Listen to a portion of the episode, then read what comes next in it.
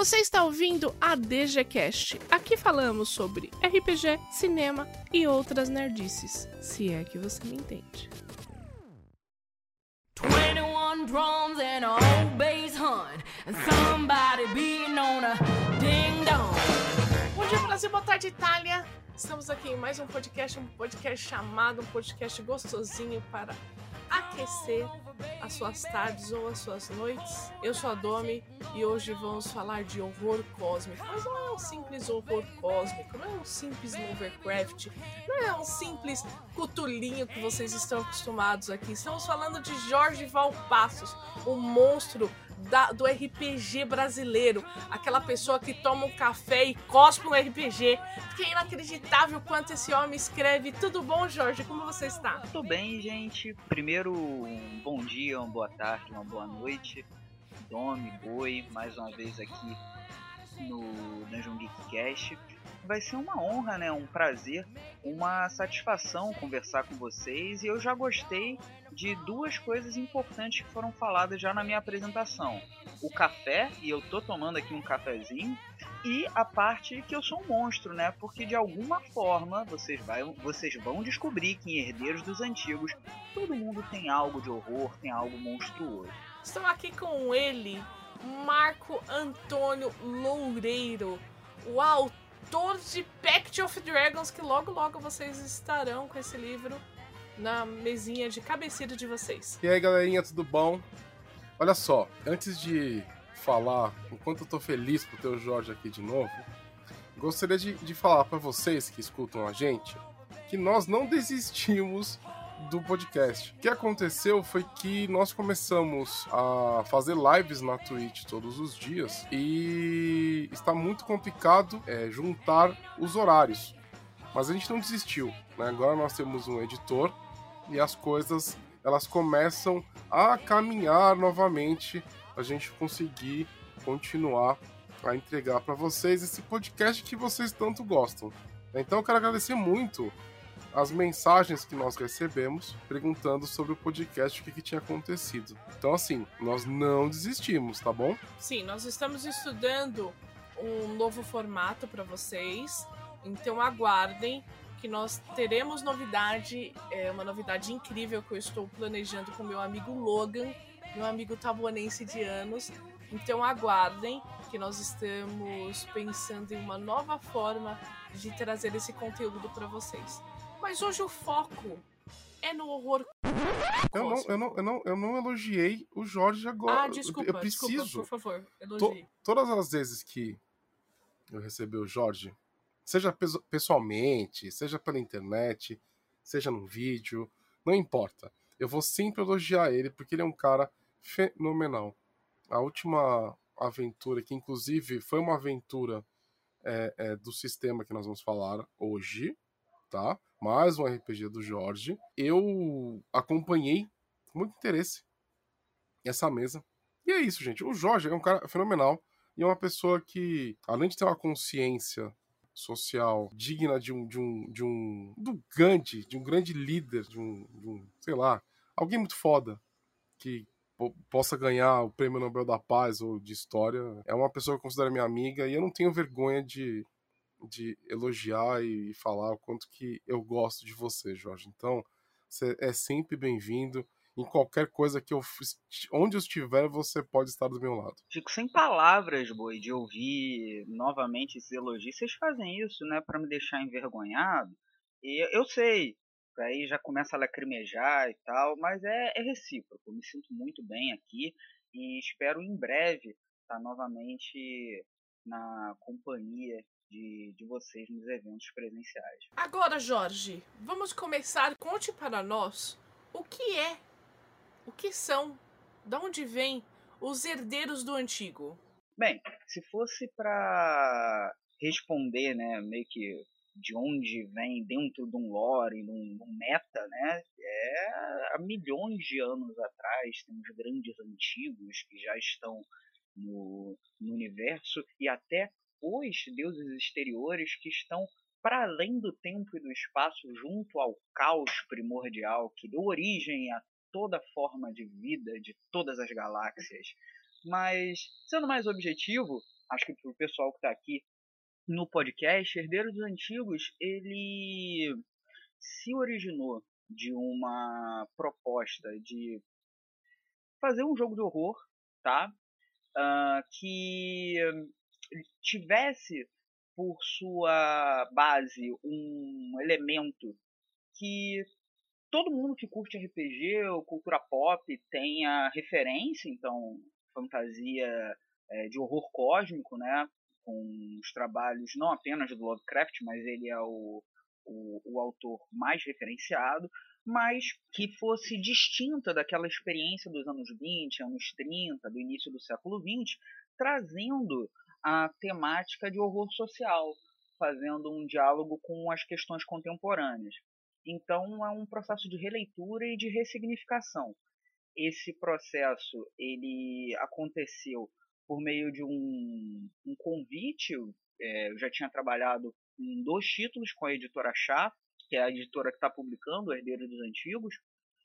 Um deles foi na coletânea RPG Indagações, que eu tenho um artigo nessa coletânea, e o outro trabalho foi no RPG escrito por mim, Priscila, que é o Magos Lacunares da Torre Púrpura. O Max, ele falou, poxa, você tá afim de fazer, de escrever um outro jogo e tal.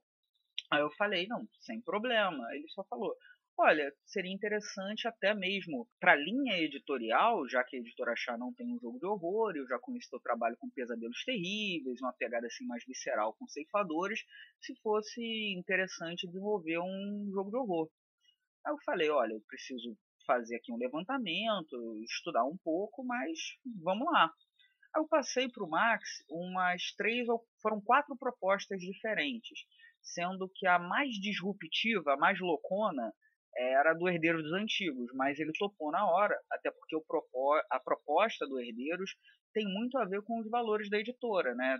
Que é contamos histórias alternativas, né? Que é daí que vem a sigla chá e tem toda uma pegada de preocupação social, de diversidade, de inclusão e isso está presente desde é, coletâneas de conto, como de Lili, é, Joana e o Transliterações, a jogos de RPG, como o próprio Glitter Hearts, que foi financiado esse ano. Então, é, as propostas da editora são muito alinhadas à, à proposta do Herdeiro dos Antigos, e eu tive uma grande liberdade de fazer umas brincadeiras, umas, umas é, até mesmo umas provocações em torno do gênero. Então, vem daí essa, essa proposta.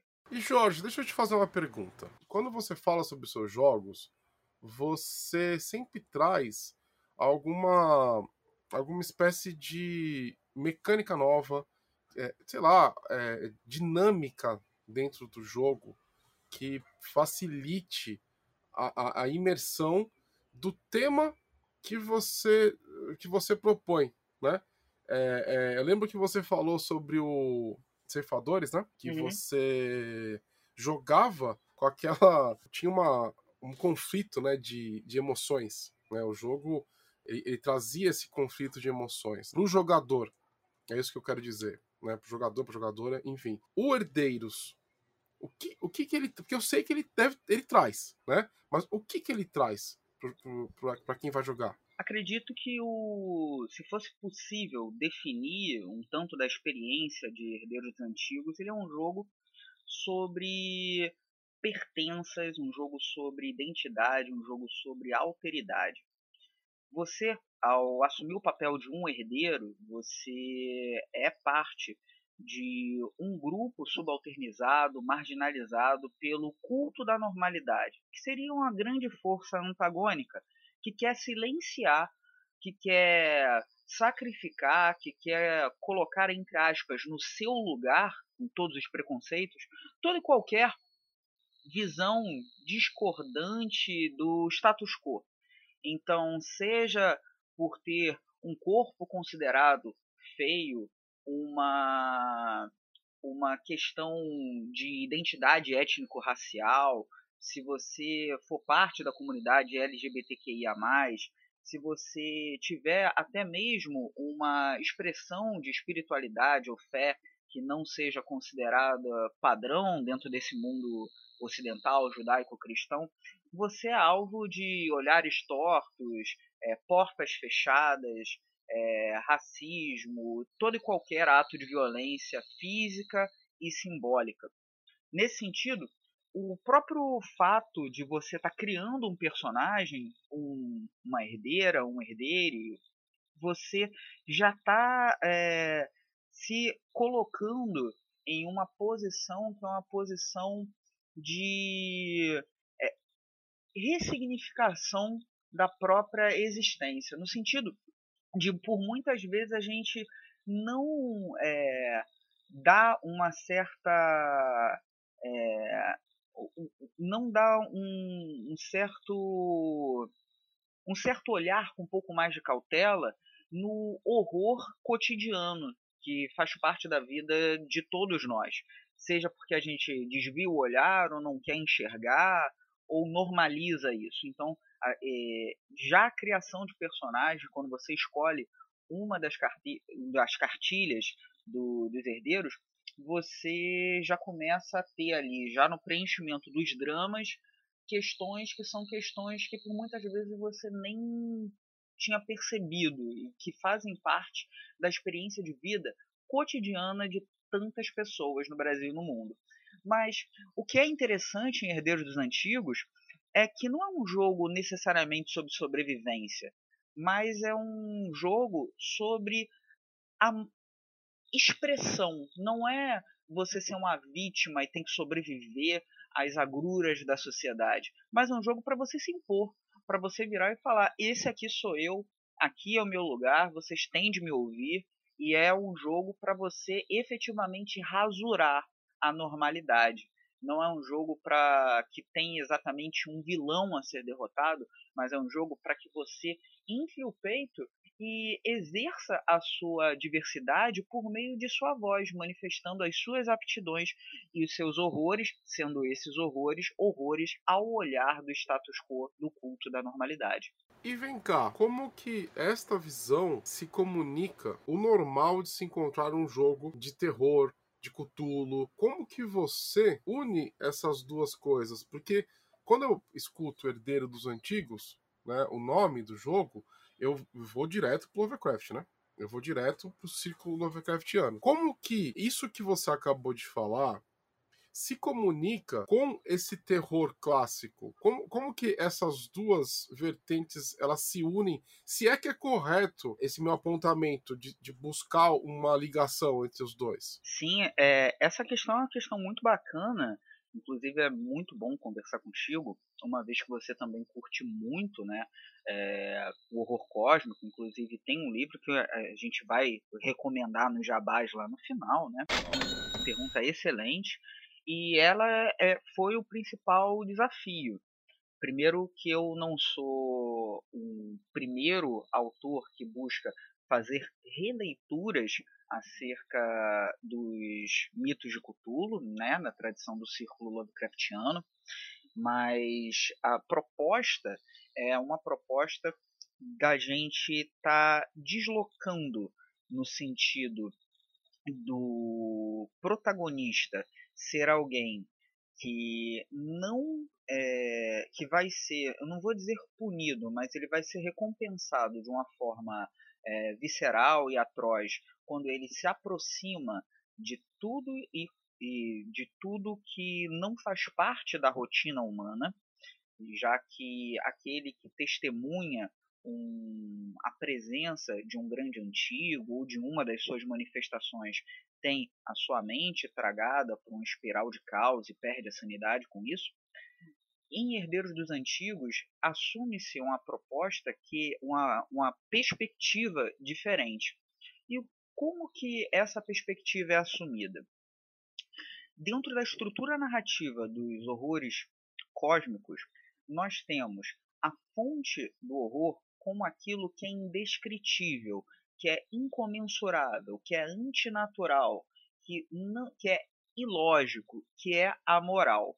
Sendo que por muitas vezes os autores da ficção pulp, como Howard e o próprio Lovecraft, utilizavam por vezes essa estrutura narrativa para disseminar as suas próprias cosmovisões, as suas visões de mundo, por muitas vezes é, retratando o exótico, o diferente, uh, seja em expressões de racismo, xenofobia ou misoginia. E aí, qual é a minha. Qual foi a, a, a, a subversão?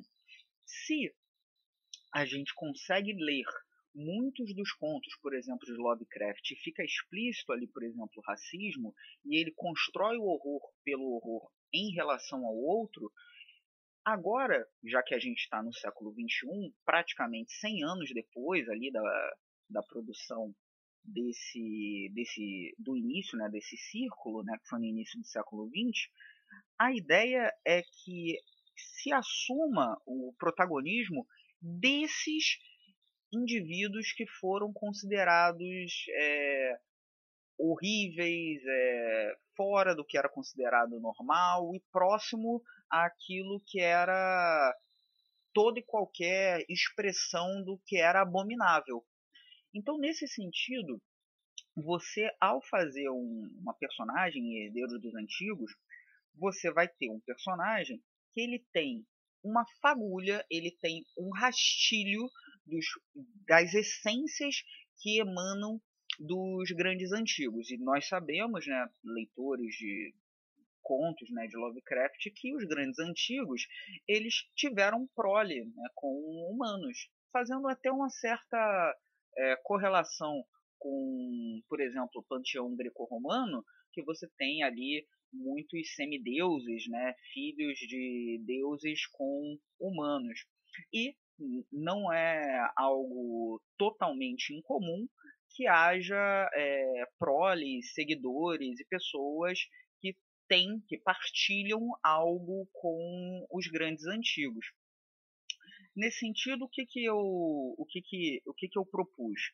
Que nesse jogo você não jogue com investigadores, você não jogue com detetives, mas que você jogue com alguém que descobre e por meio às vezes de um acaso tem ali um despertar, mas normalmente é uma situação de grande trauma psicológico, aconteceu algum alguma situação de grande hostilidade, um racismo, um machismo, algo muito forte, você desperta essa fagulha e a partir de então pode começar a manipular poderes que são bem perigosos, no sentido de até mesmo você tá alterando, né, tendo seu corpo e a sua mente corrompida.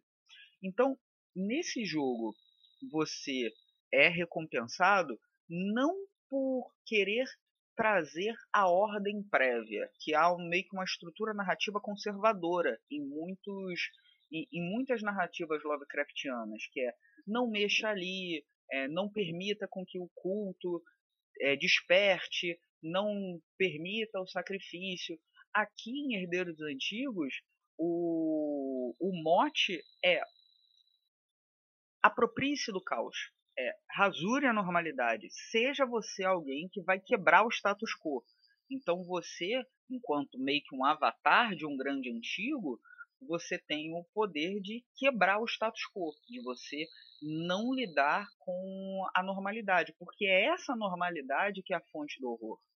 O que é, o horror social junto ao horror cósmico, eles se apresentam em uma é, união profana, e talvez essa união profana é talvez o, o, grande o grande trunfo de Herdeiros dos Antigos, que é, gente, tudo que eles projetam em mim, eu sou um cara que eu sou horrível, eu sou um monstro. Ok, então eu vou assumir essa monstruosidade e vou me impor a essa sociedade para é, não exatamente para destruí-la, mas para remoldá-la, para ressignificá-la.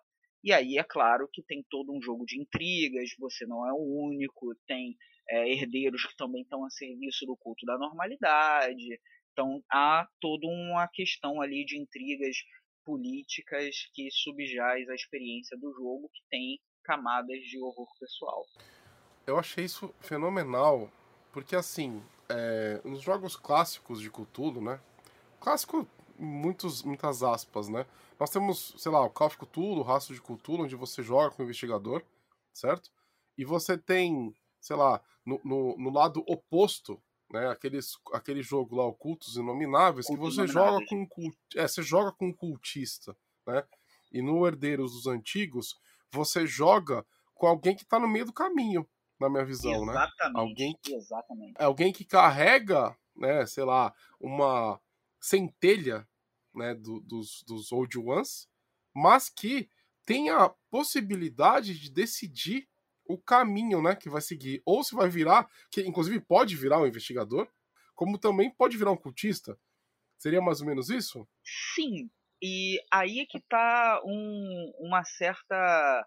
Uma, um certo dilema, que é um dilema muito interessante. Porque se você opta por ser mais um investigador e tal, você abandona o, a sua herança e meio que quer ter uma vida comum. E aí, ao ter contato com o que seria o horror cósmico e tal, você vai ter aquela toda aquela experiência né, de perda de sanidade e tal. Meio que você abandona a sua herança. Então, se você optar por ser esse investigador e tal, você perde ali os seus poderes, por assim dizer. Por outro lado, se você se unir aos cultistas, de alguma maneira você pode ter uma certa projeção, já que esses cultos eles vão representar coletividades. Entretanto, esses agrupamentos né, do, dos cultos e tal, se eles é, descobrirem que você, enquanto um herdeiro, é alguém que possui um tanto da centelha, né, do, dos Old Ones, eles vão buscar ou é, lhe venerar, e aí você vai ter o seu poder por meio de uma fé cega, que eu acredito que não seja interessante para quem é o herdeiro, ou e aí é uma questão muito interessante, porque tem as regras né, dos cultos, né, dogma e doutrina, se o dogma ficar muito alto, você pode ser sacrificado, né? Você pode ter ali uma adaga no seu peito e terminar o jogo de um jeito não muito legal. Então é, é, é, é sempre um, um, um, andar com muita cautela, né? pisando em ovos, porque ao mesmo tempo que você tem uma margem de ação maior do que em um jogo de investigação, é, o fato de você ter esses poderes que são horríveis e tal, podem cham pode chamar atenção para pessoas que querem se apropriar dele, sabe? Então, não é exatamente um, um, jogo heróico, longe disso, né? Um jogo que emula uma narrativa de tragédia, no final das contas é, é um jogo trágico, no sentido de você não ter um grande vilão e derrotar esse vilão e ficar mais forte e coisas nesse sentido mas ele é um, um jogo que eu considero muito interessante, inclusive, para a gente pensar em outras narrativas possíveis, até mesmo para a criação de contos, quadrinhos, séries dentro do círculo Lovecraftiano. Então, é uma outra forma de você pensar em protagonistas, em narrativas, em enredos dentro dessa grande estrutura, lidando com os mitos de Cthulhu.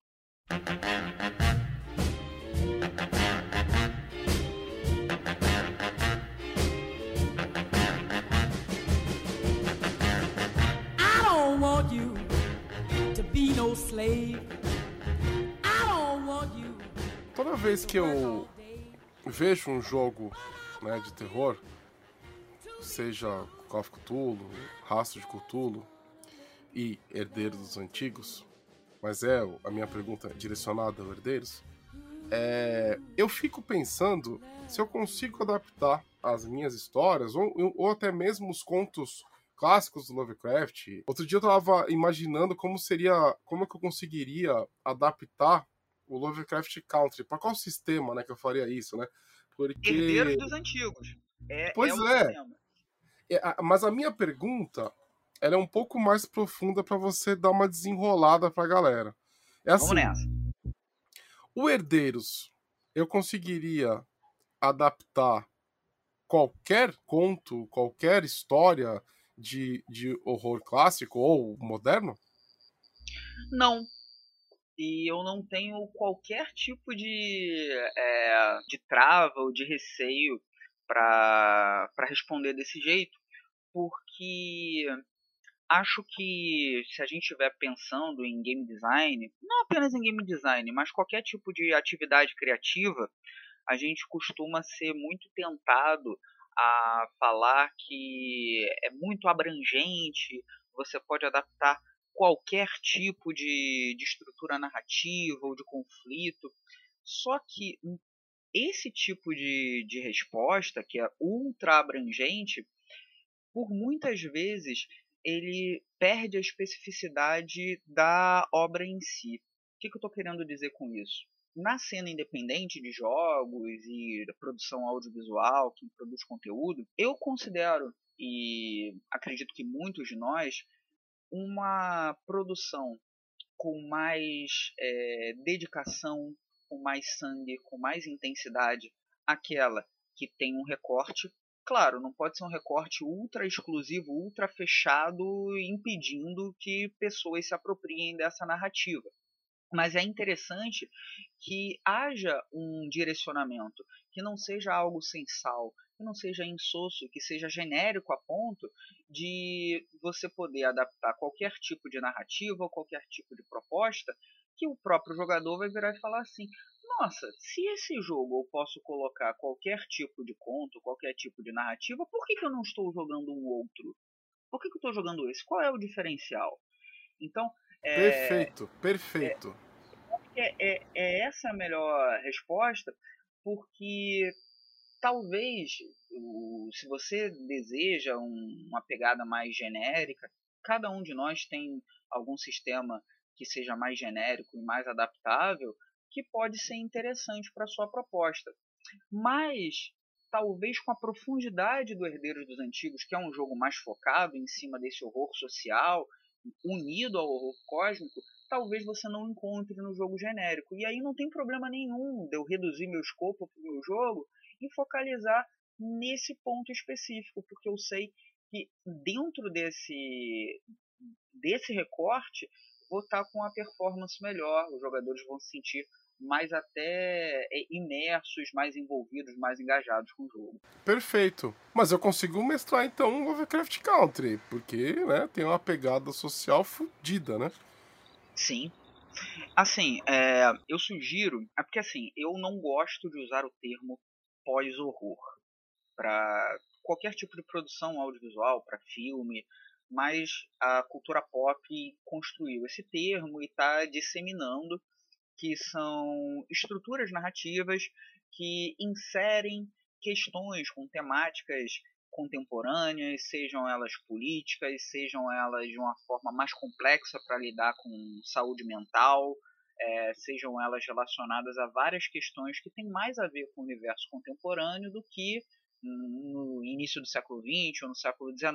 E aí a gente tem uma série de, de obras, de quadrinhos, que vão ter mais ou menos essa estrutura, como filmes como Babadook, os filmes do Jordan Peele, como Corra, o Nós, tem a série Lovecraft Country, que foi citada aqui, que é baseado num livro, e que eu acho que a série tem algumas camadas talvez um tanto mais interessantes que o livro, porque teve uma mulher sendo a, a pessoa responsável pela direção, então tem e é uma mulher negra, então tem mais questões de gênero e questões étnico-raciais do que o próprio livro, porque é escrito por uma pessoa branca.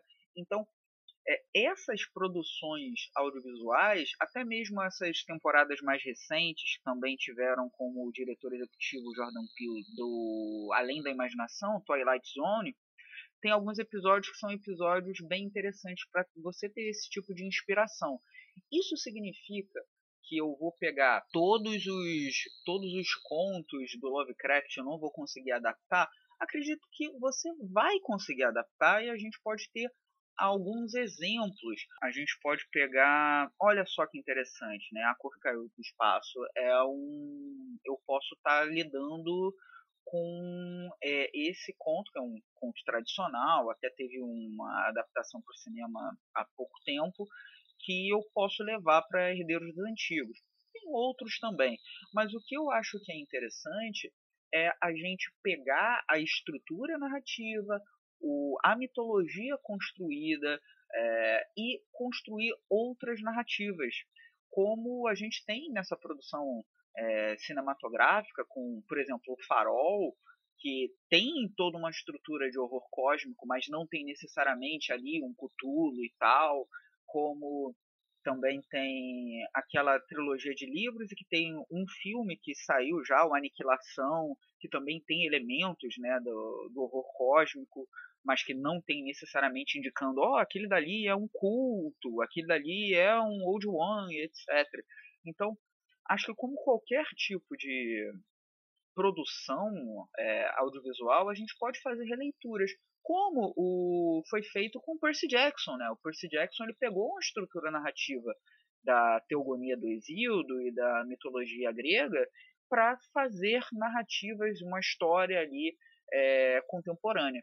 Então acho que é um convite, inclusive, para que sejam produzidas narrativas que dialoguem com o tempo presente. Perfeito. Agora a gente fazer outra pergunta.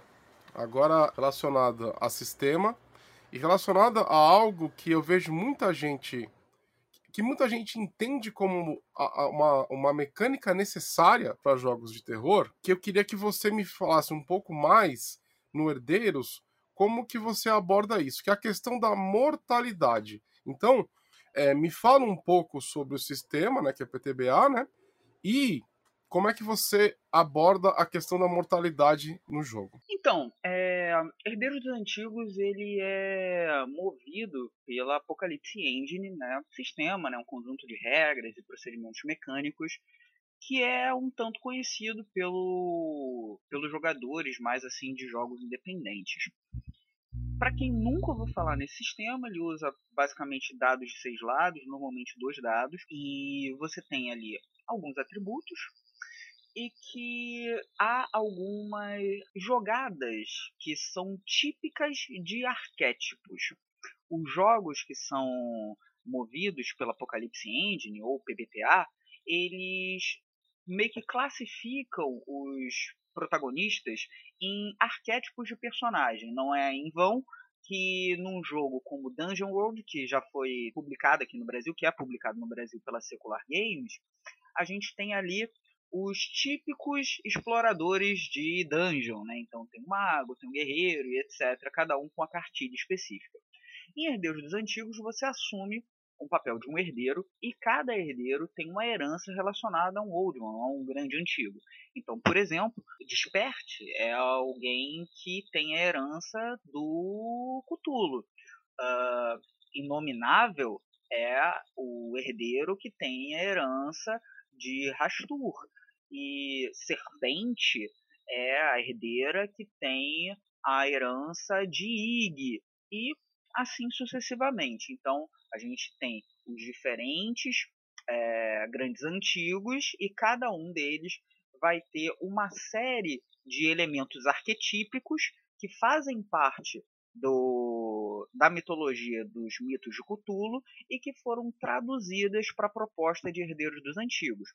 Então, é, esse processo de criação dessas cartilhas teve um processo de leitura um tanto extenuante de contos e muita coisa para gente para eu conseguir extrair aqueles principais elementos arquetípicos para montar cada cartilha. Essas cartilhas, elas têm diferentes características, né? Tem ali os atributos, que são as capacidades, tem os dramas, os afetos, as aptidões, que é meio que uma parte dos poderes, os horrores, que são poderes mais intensos e que também, vai emu, também emulam um tanto da sanidade e da moralidade, e tem as marcas.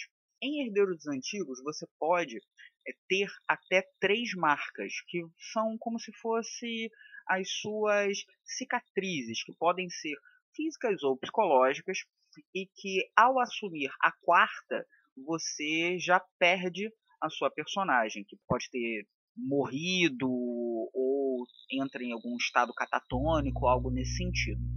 O fato é que Se fosse, se a gente for comparar, por exemplo, Rastro de Cthulhu se jogando no pulp, a letalidade ela é menor, porque você já é alguém que tem uma centelha de um grande antigo. Isso é, é, é interessante que, por outro lado, é, a gente também não está falando de um jogo heróico, como, sei lá, o Cthulhu Pulp, né, para chamado de Cthulhu, que você exatamente é alguém que tem é, extremamente audacioso e ousado e tal. A gente tem uma letalidade que ela menor do que de uma pessoa, de um NPC, né, de um coadjuvante, uma vez que você tem ali seus poderes para se defender e etc.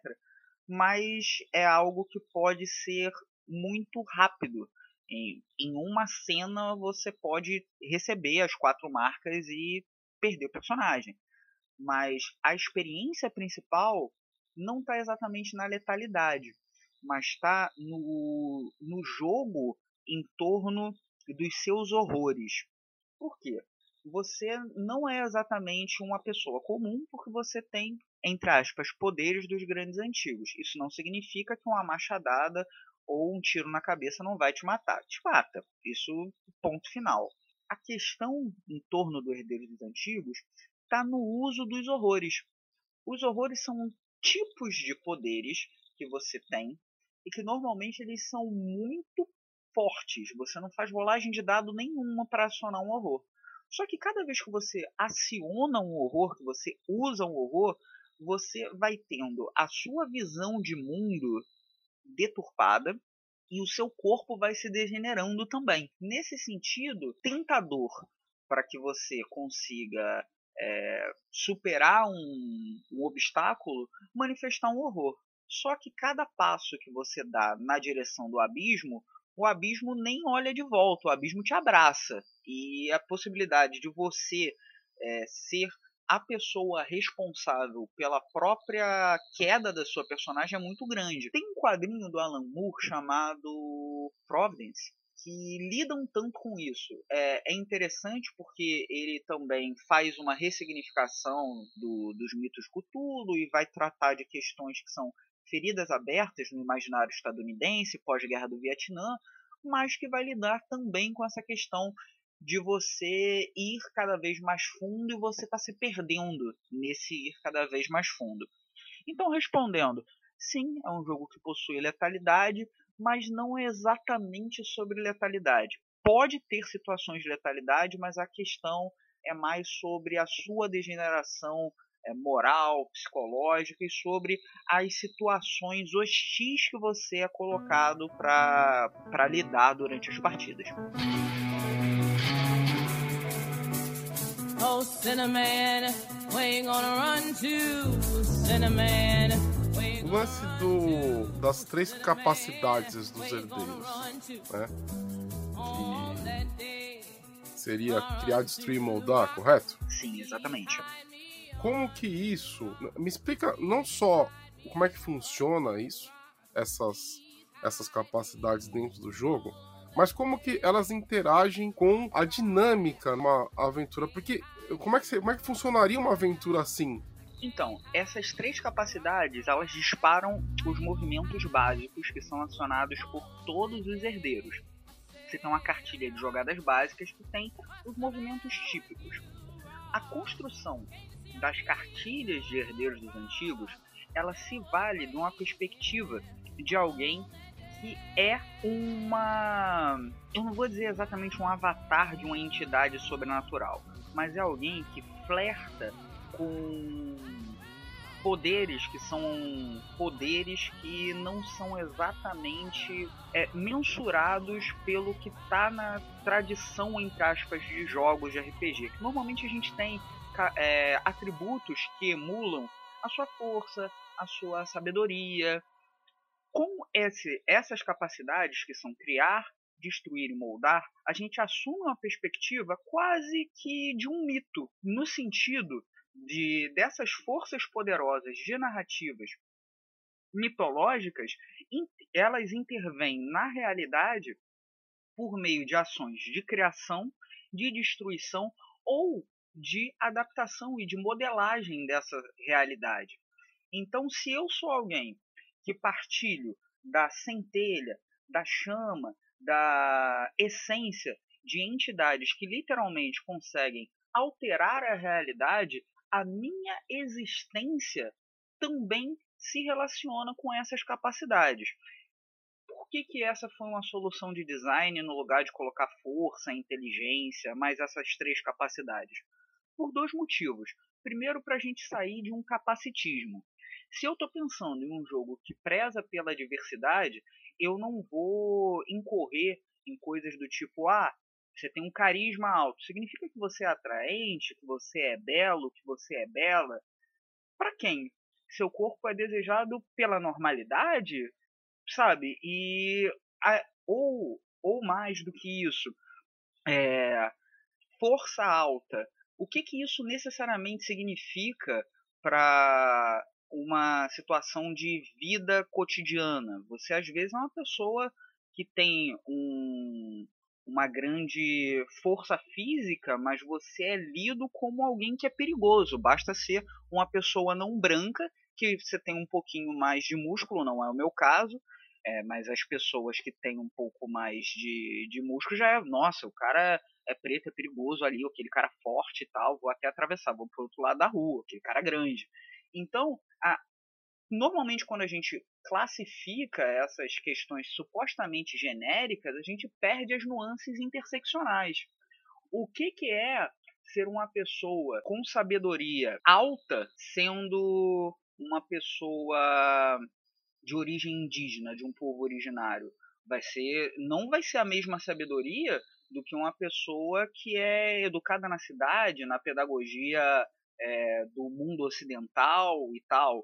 Então, como é que eu vou pensar de uma forma interseccional e que relativize essas pertenças, saindo dessa referência é, moderna de considerar todas as, todas as pessoas é, atravessadas por uma mesma métrica e inserindo nas mecânicas de jogo uma abordagem que vai relacionar com a intervenção na realidade. Então, as jogadas básicas, por exemplo, vou pegar aqui a capacidade de destruir. Tem duas jogadas básicas em destruir e tem as jogadas específicas que cada cartilha tem. No caso ali, as aptidões, horrores, etc.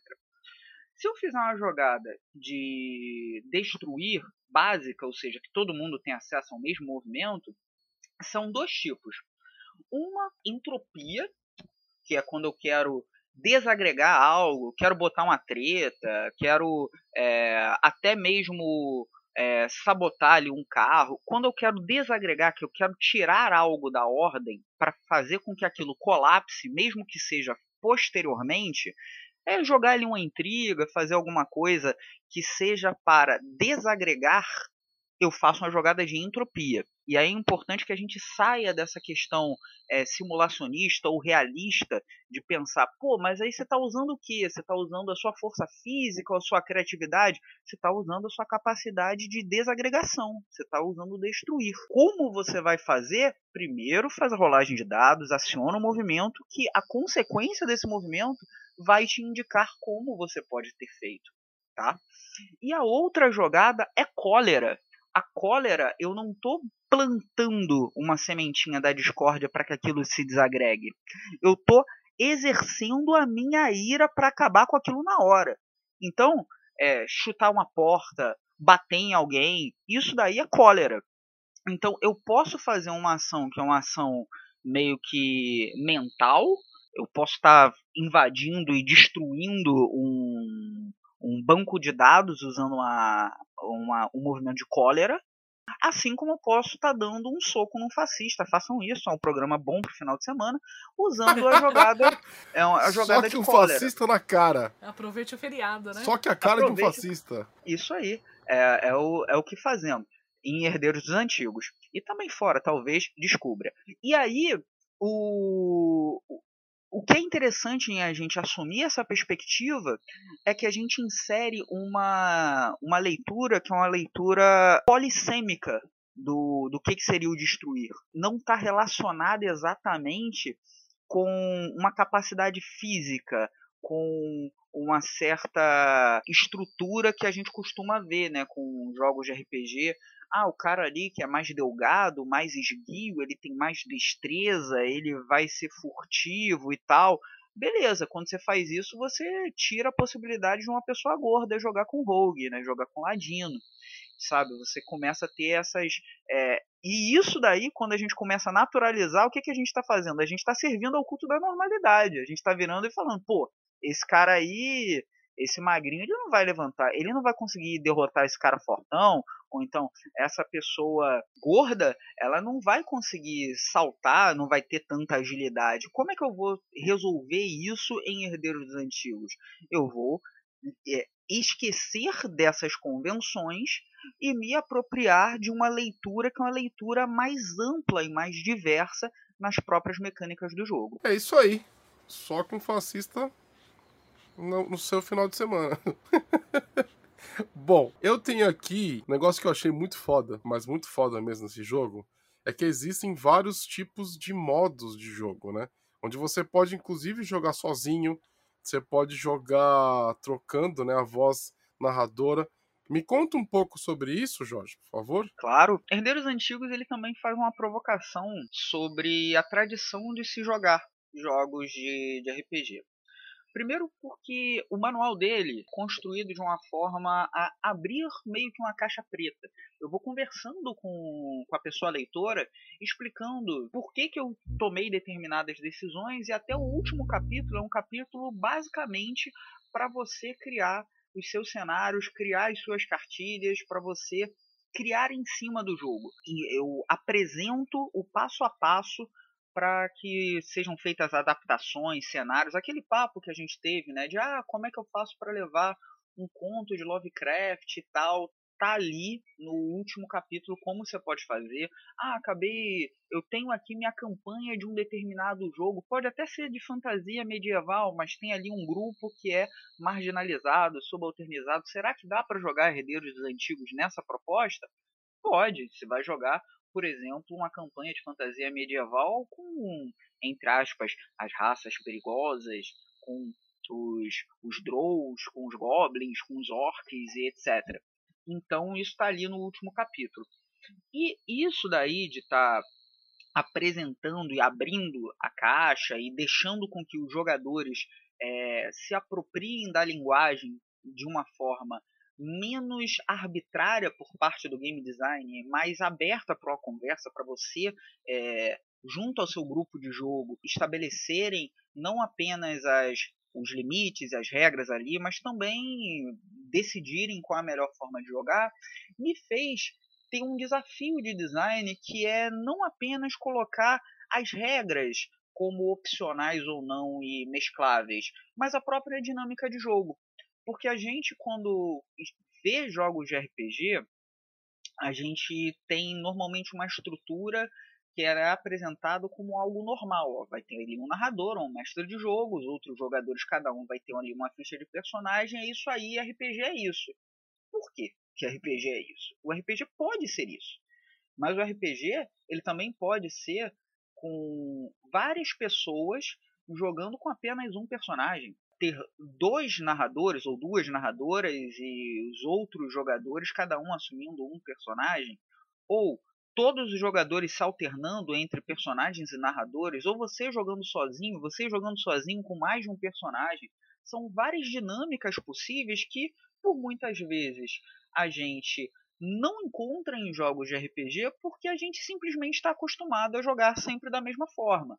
Só que o que, que eu busquei? E aí vem uma. É, essa proposta vem do Lições, que é um, um, outro jogo que vai sair pela, pela editora VEC, que é a gente repensar também outras formas de se jogar RPG. Desde você poder jogar sozinho, de você dividir a, a narrativa com todo mundo, não ter exatamente uma figura fixa, então ser um jogo totalmente de narrativa compartilhada é, ser um jogo que vai funcionar como, entre aspas, um party game, sem uma tanta um preparo prévio. Pô, tá todo mundo na sua casa, então vamos jogar esse jogo aqui como se fosse um board, sabe? E você pega um jogo de RPG e tem regras ali para você jogar com a galera construindo na hora, com a narrativa totalmente emergente. Ninguém precisa ter uma grande leitura e tem ali, inclusive, no final do jogo, um, umas tabelas de apoio, não apenas tabelas, mas até já foi desbloqueado no financiamento coletivo, um add-on, só que tá todo mundo vai receber, que são ali uns cartões para você jogar dessa forma mais é, menos com aquela cara de vamos jogar um RPG, então vamos ter que fazer uma preparação toda grande, vamos jogar uma campanha. Isso não significa que você não pode jogar uma campanha também com apenas uma voz narradora. Mas por que, que os manuais de RPG não inserem, é, não, não colocam dentro da sua construção narrativa, porque o, o manual ele também é o livro, então também tem uma narrativa, né, capítulo 1, capítulo 2, diversidade de formas de jogar também.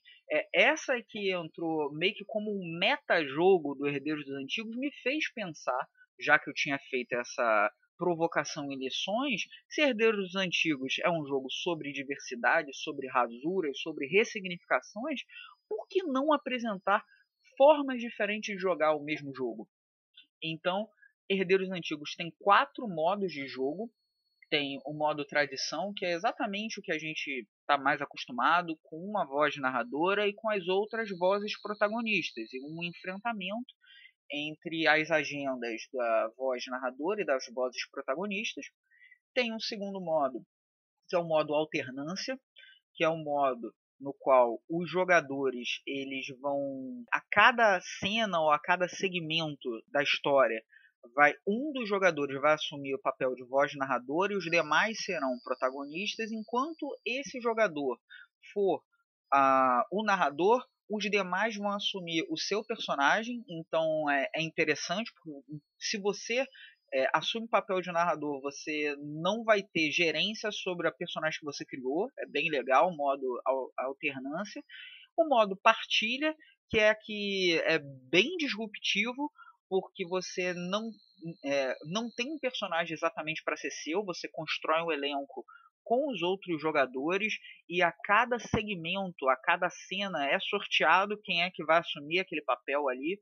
Então, é, a história é sobre aqueles personagens e você vai ter que performar, vai ter que interpretar aquele personagem ali, mas na outra cena pode ser outro, na outra cena pode ser outro, na outra cena você assume, uma, você assume o narrador, você não tem é, exatamente um único papel, muda o seu papel, inclusive dos personagens que você vai interpretar, o modo partilha, que eu acho que é um, um modo mais potente para se jogar. Eu, eu, eu gosto bastante do modo partilha. E tem o modo solo, que é uma proposta de você, é, utilizando as mecânicas do modo alternância do modo partilha, jogar sozinho, até com mais de um personagem, fazer um grupo de três, quatro personagens, é, lidando de uma forma totalmente é, emergente com os desafios, com os conflitos narrativos.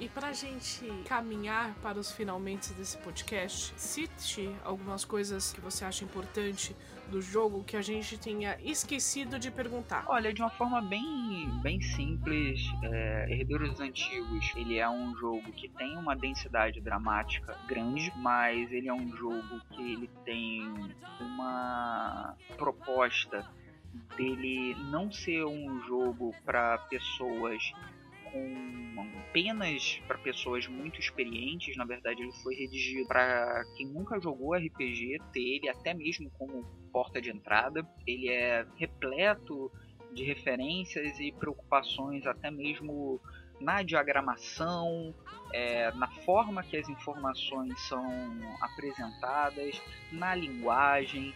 Ele é um jogo que ele é todo redigido em linguagem neutra, uma vez que a proposta é ser o máximo de diverso inclusive possível. Então, ele é um jogo que tem uma, para mim, ele tem uma relevância muito grande em virtude das minhas diferentes pertenças, né, uma pessoa preta periférica e tal. É, mas além disso, eu acho que é importante a gente destacar, durante todo o processo de desenvolvimento, ele teve um carinho muito grande na, na redação dele, na pesquisa e no desenvolvimento é uma equipe fantástica, está trabalhando na entrega desse produto, desde o processo editorial do Max Stella, quanto do, das leituras críticas e sensíveis e também de apoio do game design da Lisa Yurika e do Aretsi Chukuru. A gente tem pessoas fantásticas como a Ray Galvão, Cris Viana do Estúdio Chaleira, que está fazendo toda a parte de identidade visual. A gente tem ilustrações do Thiago Mota e do Bruno Prosaico, que fez toda a parte de símbolos, né? Tem toda uma questão iconográfica para o Herdeiro dos Antigos e a capa de Ariel Nora. Então acredito que todas as pessoas envolvidas, e aí vocês viram que tem desde pessoas indígenas, pessoas trans, é, toda a diversidade ela não está apenas de uma forma ficcional, mas fazem parte, é, faz parte, perdão, da própria criação do jogo. E tudo isso é, é fantástico. Eu só tenho a agradecer a todo mundo que tá, trabalhou nesse projeto, que felizmente foi financiado, que vai ganhar um prefácio de uma pessoa que eu admiro demais, que é a Mônica de Faria, uma das autoras dos produtos em torno de, de Tordesilhas, ela é uma designer do sistema Vanguarda, é uma pessoa que eu admiro bastante, também game designer, professora de jogos, tem trabalhos em torno de ludologia, e é isso, se você quer um jogo, se você quer conhecer um jogo diferente em torno de horror cósmico, se você gosta de jogos PBTA, se você quer jogos que têm narrativas intensas e que vão pensar no horror de uma forma um tanto diferente, dê aqui uma olhadinha lá em Herdeiros dos Antigos, que está em catarse.me barra herdeiros, já está financiado, agora é só correr atrás de mais metas extras que já muitas foram batidas. E a última coisa, é, além de agradecer por essa oportunidade, é falar que todas as pessoas que apoiam o Herdeiros dos Antigos têm acesso a um grupo exclusivo no Telegram que vocês estão tendo contato, decidindo as próximas metas e é, tendo uma visão ativa, participando na escolha dos próximos é, pro, dos próximos desbloqueáveis dessa campanha, o que está sendo algo bem interessante e a gente está curtindo bastante. Obrigadão, gente. Jorge, muito obrigada por ter vindo aqui mais uma vez. A casa é sua, você sabe disso. Quando você precisar, estamos aqui. Tá bom? Joia, gente. Brigadão. E se alguém tiver qualquer tipo, qualquer tipo de dúvida sobre a campanha ou quer conhecer um pouco mais dos trabalhos do Lampião, do meu trabalho, só procurar arroba Lampião Game Studio nas diferentes redes e arroba Valpacos Jorge. Brigadão e até a próxima. Manifeste a sua herança. Todos os links do Jorge estarão nos comentários desse podcast. E agora, para finalizar, Marco Antônio Biscoiteiro. Gente, é um prazer, uma honra, um privilégio estar aqui com vocês e estar aqui com essa companhia incrível que é o Jorge. Para quem não me conhece, eu sou autor. Eu tenho um livro na Amazon chamado Devorador de Estrelas e seria uma, será uma honra ter você como minha leitora ou como meu leitor. Além disso, sou um dos autores do cenário de D&D quinta edição Pact of Dragons, que irá sair em breve na língua portuguesa. Tá? Um cenário que gira em torno das criaturas mais famosas do Dungeons and Dragons, que são os dragões. Acompanhe meu trabalho também no meu Instagram, autor MA Loureiro. E, galera, deixa eu falar uma coisa pra vocês. Eu virei twitteiro, tá? Eu virei twitteiro, então me segue também no Twitter, arroba bovinosmaximus, tá? Pra vocês é, acompanharem. Estou bem ativo lá, fazendo meus retweets, trocando uma ideia. Não brigo com ninguém, prometo, porque o Twitter também é um, lugar que as pessoas brigam muito, mas eu não brigo com ninguém, tá bom? Então acompanha também. E no mais é isso, galerinha. Amo vocês. Obrigado pela paciência em acompanhar a gente. E um grande beijo e fiquem com Deus. E para você que ouviu esse podcast até agora, muito obrigada. Não se esqueça, arroba DungeonGeek21 em todas as redes sociais. Inclusive no Twitter, no Twitch, em todos os lugares. O Twitch também, na Twitter. Eu sempre confundo, né? Esse negócio Twitch, é muito igual. Mas estamos ao vivo todos os dias da semana na twitch.tv barra DungeonGeek21. É só você chegar lá depois das, das 7, das 8. A gente sempre tá lá Se você quiser ver a programação melhor, estamos na arroba Dungeon Geek 21 lá no Instagram. E, gente, eu tô narrando online no nosso canal, canal do DG, tá? Vampirinho. Por enquanto é Vampiro Dark Ages, tá? Mas a gente sempre vai trocando. Tudo bem? Um beijão pra vocês. Muito obrigada e até a próxima, galera. Beijos!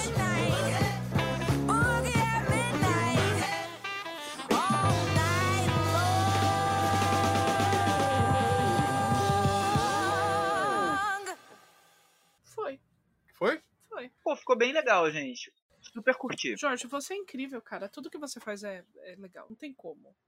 Entendeu?